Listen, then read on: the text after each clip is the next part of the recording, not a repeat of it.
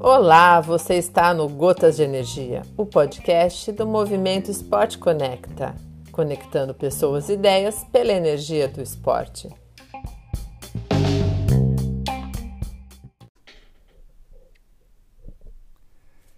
Erotismo nas relações do esporte. Olá, eu sou Samuel Sabino, sou professor de filosofia e mestre em bioética.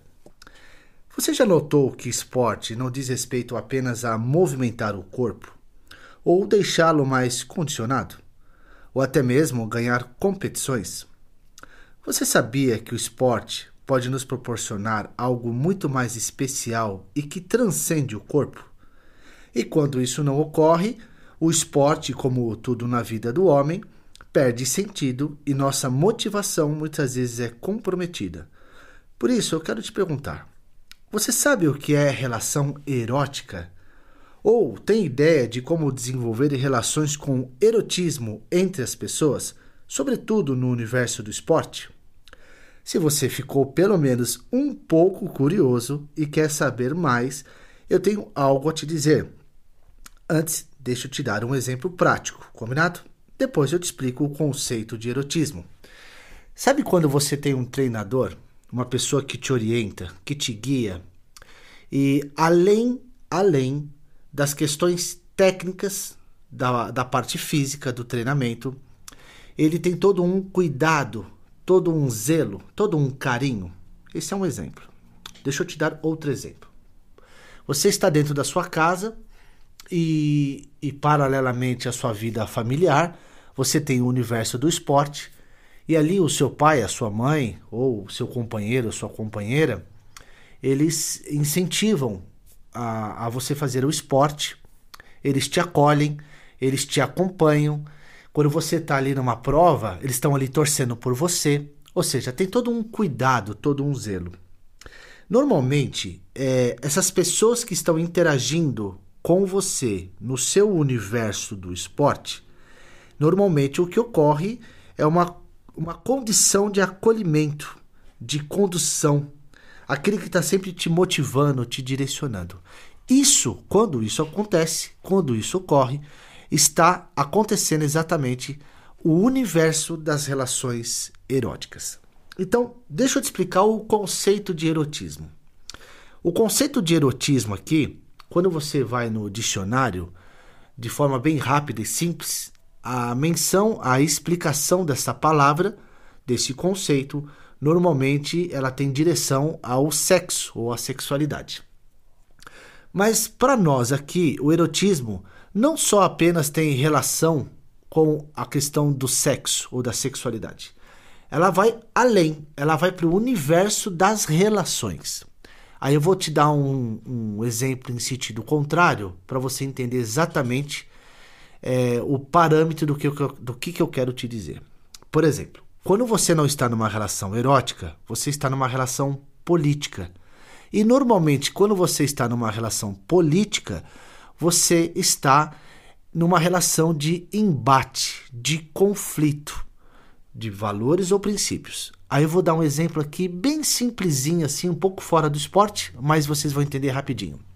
Sabe aquela toalhinha torta no banheiro que normalmente incomoda um dos casais e o outro não se incomoda? Sabe aquela tampa da privada que você deixa ela abaixada ou não? Incomoda um, mas não incomoda o outro? Então, é exatamente isto que é a relação política. Para um, a toalhinha, a toalhinha do banheiro tem que estar retinha com a tampa da privada baixada. E para o outro é indiferente. Quer dizer, cada um tem um olhar, um valor, um princípio específico na sua interpretação sobre a realidade, o mundo das coisas.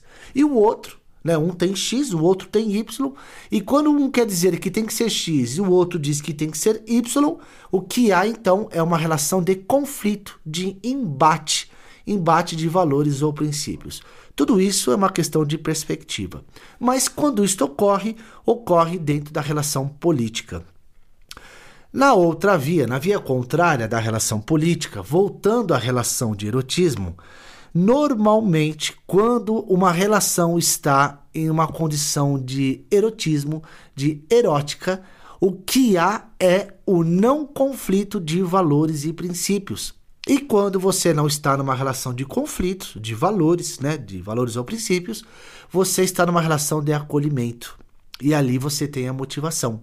Então, vamos supor que você é um, um jovem rapaz que vai fazer um atletismo e a sua jovem namorada, que gosta muito de você e te admira e gosta que você faz esporte, no domingo ela está lá torcendo e quando você passa, a sua plateia de uma pessoa é uma pessoa que torce, que grita, que aplaude. Se pudesse, ela se jogava nos, no, nos braços ali do corredor.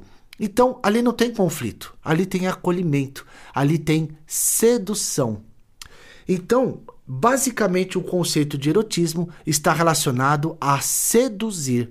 E aí, para para pensar, numa relação política de conflitos, você não tem sedução, você tem a tentativa de estabelecer qual valor ou princípio vai ter mais peso para ganhar a tese do momento. Mas no erotismo, não. No erotismo, você tem a sedução, você está seduzindo o outro. Bom, e, e por que, que ela é tão importante nas relações? Porque, se você for trazer a reflexão da ética, genuinamente falando, o fim último dela é a felicidade.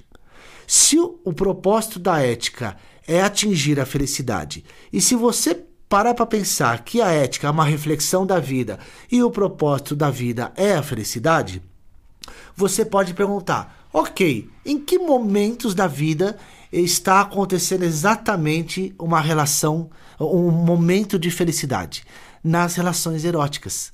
Não importa em qual via, se é uma mãe que amamenta o filho, se é uma pessoa que fecha um, um novo negócio com um novo parceiro porque se deram muito bem, seja no esporte, seja o professor dando aula para o aluno, o aluno ali olhando com admiração e respeito, não importa. Mas toda vez que o, o, o, sedutor seduz o outro e o outro é seduzido por toda aquela sedução, ocorre então uma esfera de relação erótica. E no esporte não é diferente.